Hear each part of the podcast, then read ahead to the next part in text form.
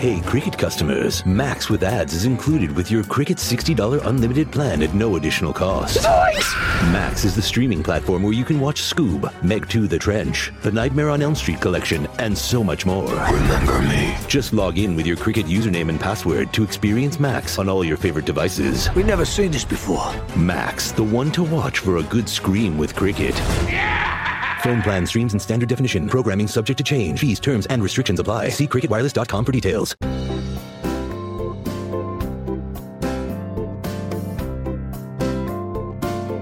Esto es A Pie de Pizarra, capítulo octavo del 28 de febrero de 2017. Bienvenidos.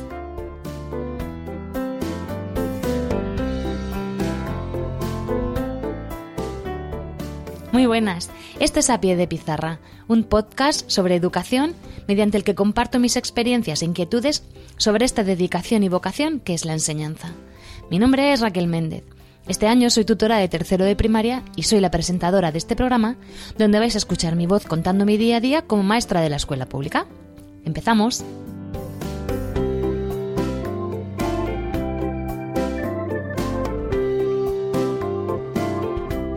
Buenas. Esta semana me gustaría deciros que tenemos un nuevo podcast en Emilcar FM. Se trata de Trasteando en la Escuela, un podcast para que profesores y familias pues conozcan cómo algunos valientes trasteadores están haciendo una revolución educativa en sus aulas. Presentado por Marta Ferrero y Laura Bermúdez. Este programa tiene su origen en un proyecto que ya existe desde hace tiempo en trasteandoenlaescuela.com, contando asimismo con una comunidad en Facebook de más de 20.000 usuarios. Trasteando en la escuela será quincenal y se alternará con a pie de pizarra, consolidando la mejor oferta sobre educación del podcasting en español. Y todo esto aquí, en Emilcar FM. Bien, pues una vez introducido el nuevo podcast de mis compañeras Laura y Marta, me gustaría centrarme en el mío, que para eso, pues estoy yo aquí. Bien, esta semana me gustaría hablaros sobre las emociones. Las emociones, diréis, sí, sí. ¿Cómo trabajarlas a nivel de aula? Bien, pero para ello me gustaría explicaros qué es una emoción. Porque cogiendo la RAE nos dice que una emoción es una alteración del ánimo intensa y pasajera, agradable o penosa, que va acompañada de cierta conmoción somática. Y la segunda acepción del diccionario dice que es un interés generalmente expectante con que se participa en algo que está ocurriendo. Pues bien, todo esto tiene que lidiarlo un niño. Desde que somos pequeños debemos aprender a gestionar todas las emociones que nos van a ir surgiendo a lo largo de nuestra vida. Y digo yo, si para nosotros los adultos ya es bastante difícil poder controlar algunos sentimientos o, emociones que nos surgen en el día a día, imaginaos para un niño pequeño de 6, 7, 8 años, 9, incluso hasta en el instituto, que están con las hormonas un poco revolucionadas. Es difícil. Muchos de los niños no tienen esas estrategias como para poder controlarlas, ni siquiera para identificarlas. En nuestra mano está no solo los maestros, sino también los padres, en darle las estrategias para saber identificar lo que les está ocurriendo en cada momento. Porque muchas veces el comportamiento de un niño es por falta de conocimiento de lo que le está ocurriendo por dentro, de qué está sintiendo en ese momento. Sienten un agobio, una frustración, un desasosiego y lo expresan de distintas maneras. Unas veces lo expresan de maneras buenas o positivas y otras veces, pues desde la ira, desde el descontrol que sienten por dentro, pues realizan acciones que no son las adecuadas, pues desde el punto de vista social, ¿no? Entonces, yo sé que todos los papás están súper pendientes de sus hijos y de cómo ayudarles a que sean mucho más felices, porque un padre lo único que quiere que su hijo es que sea feliz, ¿no? Pero claro, muchas veces tú puedes controlar lo que tu hijo hace en tu casa, pero en el día a día de ese niño se tiene que relacionar con más personas. Y es en la escuela muchas veces cuando surgen pues determinados conflictos, porque claro, cada uno es de su familia, pero cuando te juntas con otras personas que están creciendo y se desarrollan en otro tipo de familia, pues surgen los distintos puntos de vista y pueden resultar situaciones de confrontación o de desacuerdo. pues eso es lo que tenemos que ayudar nosotros desde la escuela como maestros a nuestros alumnos a lidiar con ese tipo de situaciones y a poder eh, pues solventar cualquier tipo de problema que les vaya surgiendo. Muy bien, a mí me gustaría dejar claro una cosa. Yo creo que es imprescindible hoy en día pues eh, que, la, que la consejería, que el gobierno implantara no solo de carácter opcional o como un recurso que pide el centro para poderlo implantar en su programa de mejora, sino que debería de ser algo eh, esencial, básico, un programa de inteligencia emocional en la escuela. Un programa en el que se implicara tanto a los maestros, al equipo directivo, como a toda la comunidad educativa, es decir, pues todas las, asociaciones de padres y madres de alumnos, así como cualquier padre que esté interesado y los alumnos en sí. Establecer un programa de formación para maestros para cómo trabajar las emociones, la inteligencia emocional dentro de nuestras aulas en el día a día, también talleres para padres, para ayudar a sus hijos y luego trabajo directo con los alumnos. Eh, primero, el, especialista en, en todas, el psicólogo que trabajara con los alumnos y luego dándonos estrategias a los maestros para poder seguir con esa labor eh, a diario en nuestras aulas. Yo reconozco que eso sería una inversión de dinero muy, muy, muy importante y ahora mismo las arcas del Estado pues no es que estén muy bollantes. Entonces, pues mientras que este ideal llega a nuestras aulas, que nosotros en nuestro colegio pues estamos en ello a ver cómo lo conseguimos implantar, porque sería pedir un presupuesto bastante amplio para conseguir a una persona que nos formase, pues lo que estamos haciendo y lo que hago yo en particular, voy a hablar de mi experiencia, eh, es cómo trabajo yo las emociones. Eh, os voy a dar algunos de los ejemplos que estoy trabajando prácticamente todas las semanas en mi aula para ver si vosotros os encontráis también con este tipo de situación y os puede ayudar. Yo sé que todos los maestros se buscan las mañas y tienen muchísimos recursos, pero a lo mejor alguien que está empezando a trabajar ahora, pues no lo tiene tan claro y le puede ayudar a alguien. Así también, como siempre, os invito que si hacéis alguna actividad que os ha, os ha ido fenomenal para trabajar con vuestros alumnos, de verdad que os invito a que la compartáis conmigo. Igual que con el tema de las mates, que muchos me mandasteis emails con enlaces y son una pasada. Muchísimas gracias por este feedback que estoy recibiendo. Estoy súper emocionada. Bien, en primer lugar, me gustaría establecer pues lo que son las, las, emociones que he ido trabajando yo en el aula. ¿vale? Porque no, no, he trabajado muchas, eh, pero estas son las que me he centrado porque han sido las que han surgido en la necesidad de mi grupo. En primer lugar, he trabajado y sigo trabajando lo que es el sentimiento de frustración. Mm, muchas veces este sentimiento es la base para el resto de las emociones que se desencadenan, porque de la frustración surgen muchas emociones. Entonces, para trabajar este eh, sentimiento, ahí lo, porque yo lo trabajo conjuntamente con una de mis compañeras, detectamos que uno de los motivos de frustración, sobre todo este año, ha sido el tema de las notas.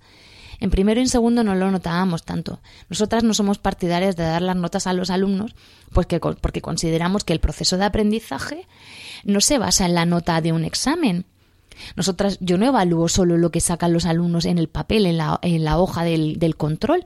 Yo hago todos los días, les hago preguntas de lo que estamos trabajando, evalúo también la, participación en el aula, si el niño está atento, si todas las respuestas que me ha dado durante toda la semana son correctas, un mal día lo puede tener cualquiera.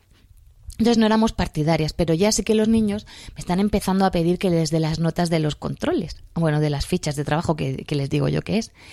Entonces, aquí sí que he detectado que muchos mm, se frustran porque ellos estudian y no obtienen los resultados que ellos esperan.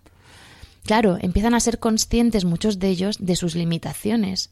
Y es que es muy injusto porque la inteligencia, pues mm, viene, se trabaja, pero también tenemos un componente, pues, innato. Y muchos de ellos, por mucho que se esfuercen, pues tienen más dificultades de aprendizaje. Entonces, eso es una fuente de frustración, porque no pueden seguir el ritmo de la clase. Pues lo que hago yo es que intento siempre hacerles ver, cuando analizamos los resultados, en todas las cosas que sí que saben hacer y que las hacen muy bien, que no se centren solo en lo que no han podido hacer. Entonces lo que hacemos es que analizamos, a ver, ¿en qué punto he fallado? En esto, en esto y en esto.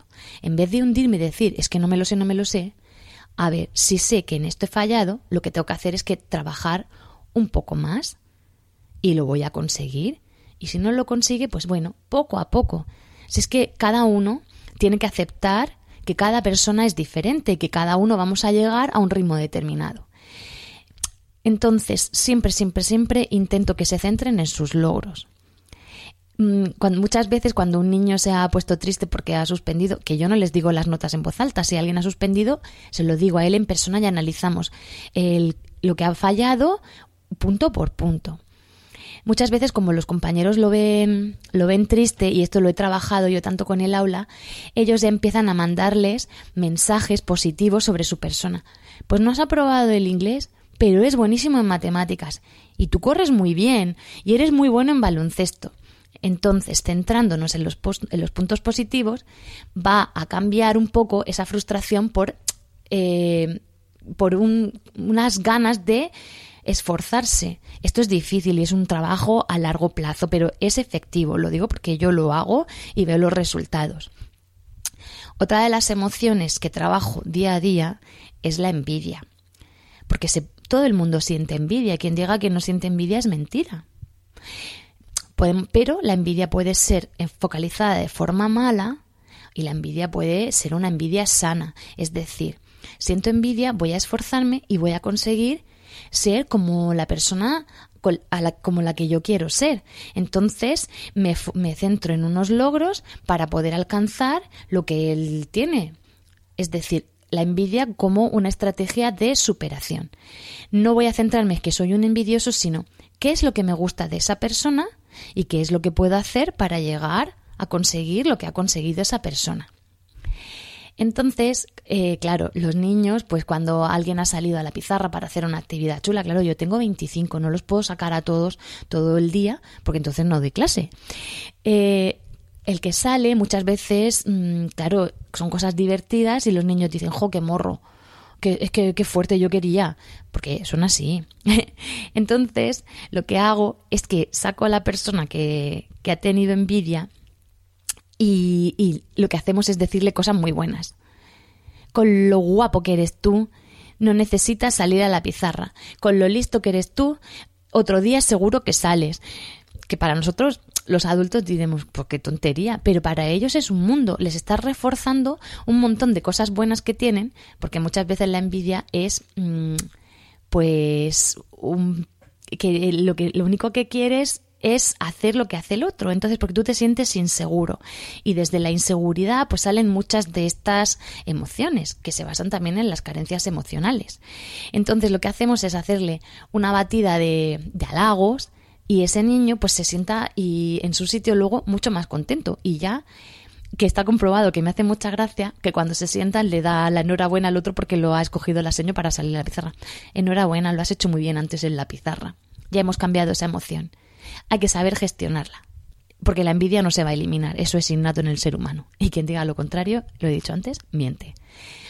Otra de las cosas que tengo que trabajar mucho, eh, porque son pequeños y todavía están formándose como personas, es la empatía. En estas edades, muchos de los niños tienen una falta de empatía que es alucinante. Entonces, les resulta muy difícil eh, ponerse en el lugar del otro y entender los sentimientos de la otra persona. Porque se centran en sus emociones, son más egoístas, no porque quieran ser, uy, qué egoísta soy, no, no, no, porque todavía se están formando en ese tipo de, de sentimientos de un niño pues suele ser más egocéntrico. Entonces, para trabajar la empatía en una cuando se han peleado, lo que hago es que cuando dos, dos amigos o dos compañeros se han peleado, les hago una dramatización, pero les cambio los roles con la historia que yo me ha contado, porque siempre, siempre, siempre que hay algún conflicto, alguna pelea, los niños me lo tienen que contar. Siempre se lo digo que me lo tienen que contar. Pues porque si se lo callan, el problema no se soluciona. Entonces lo que hago, me lo han contado y yo les digo al oído la obra de teatro que vamos a hacer y el personaje que van a, interpretar. Pero claro, están cambiados. Cuando lo están haciendo, em, claro, ellos lo ven como un juego. Ah, pues estamos jugando a que hacemos una pelea. Pero claro, los demás están de espectadores. Cuando termina la dramatización, analizamos qué es lo que ha pasado. Y luego los niños que han participado, la verdad que son más capaces de ver y de apreciar cómo se sentía la otra persona. Una vez que has comprendido lo que ha sentido la otra persona en su propia carne, es mucho más fácil poder pedir perdón. Porque los niños muchas veces piden perdón pero no saben por qué. Porque tú les dices, eso lo que has hecho no está bien, pídele perdón a tu amigo. Perdón. Yo el que digan perdón no lo soporto. No, siempre les hago decir, querido amigo o querida amiga, sé que con mis comentarios te he hecho daño, así que te voy a hacer una pregunta. ¿Me perdonarías y me das otra oportunidad para ser amigos? Os parecerá una tontería esta retaíla, porque ellos se ríen muchas veces y con esta retaíla se les olvida un poco el enfado. Pero el perdón a mí no me sirve de nada. Quiero que le pregunten al compañero o a la compañera, ¿me perdonas, por favor? Y luego siempre, siempre, siempre, o les hago que se hagan, que se den las manos o que se den un abrazo. Y vamos, el 99,99% de las veces ellos escogen el abrazo apretujado, porque se quieren, porque son amigos. Otra de las emociones que trabajo mucho en el, en el aula es el autoconcepto. Porque em, muchas veces la imagen que tenemos de nosotros mismos no es la imagen que tienen los demás sobre nosotros. Y claro, ellos mm, piensan que son de una manera, pero no lo son, o no son percibidos de esa misma manera por el resto de las personas. Nos pasa también a los adultos.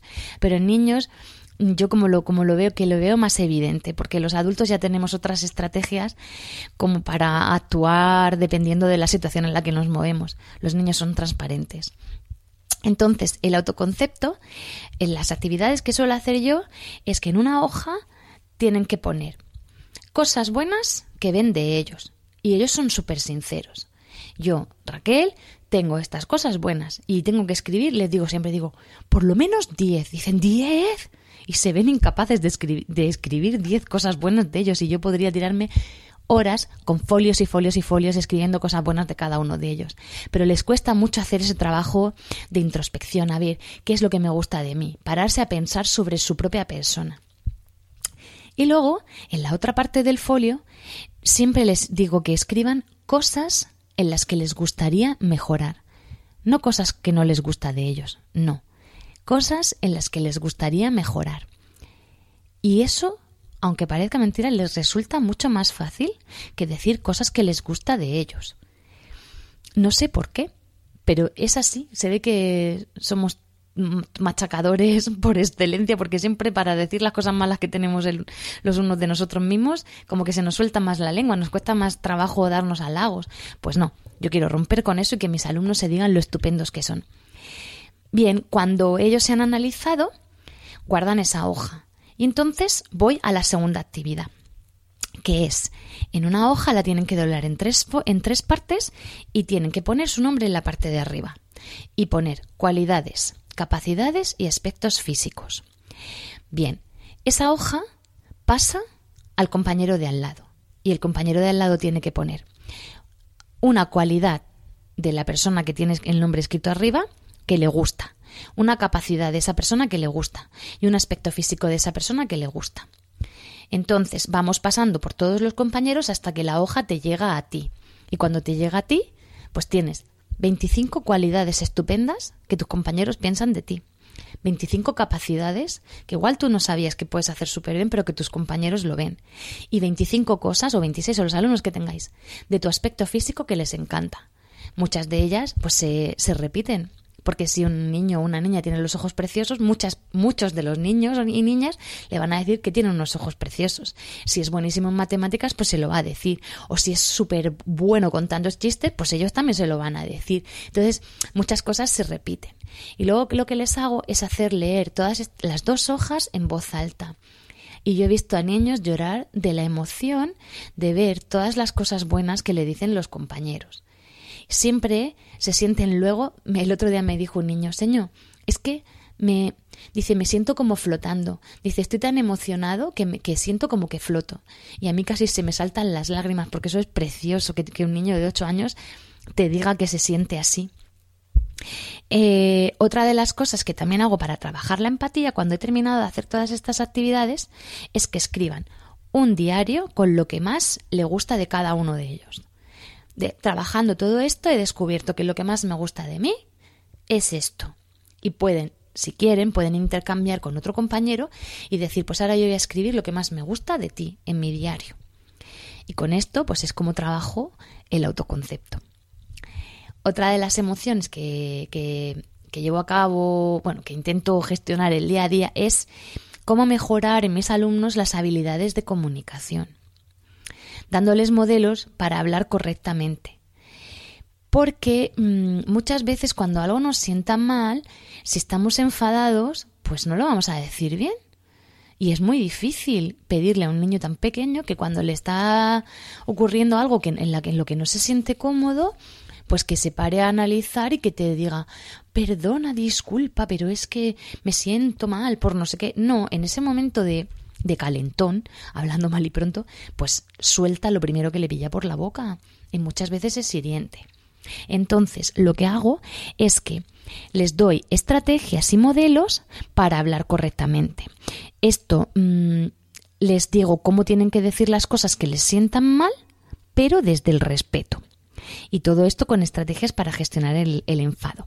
Por ejemplo, cuando están muy enfadados, muy enfadados, muy enfadados, lo que les digo es que antes de, de soltar la mano o de empezar a insultar, que se vayan corriendo para otro sitio que se alejen del, del, foco que les está enfadando, que se laven la cara, que beban agua, que se pongan a saltar y que luego cuando se hayan calmado vuelvan e intenten solucionar la situación con sus compañeros. Si ven que esto no lo pueden hacer o que ocurre en el recreo, pues que, que, busque, que me busquen a mí, porque si estoy de guardia de patio, para ver cómo lo podemos solucionar.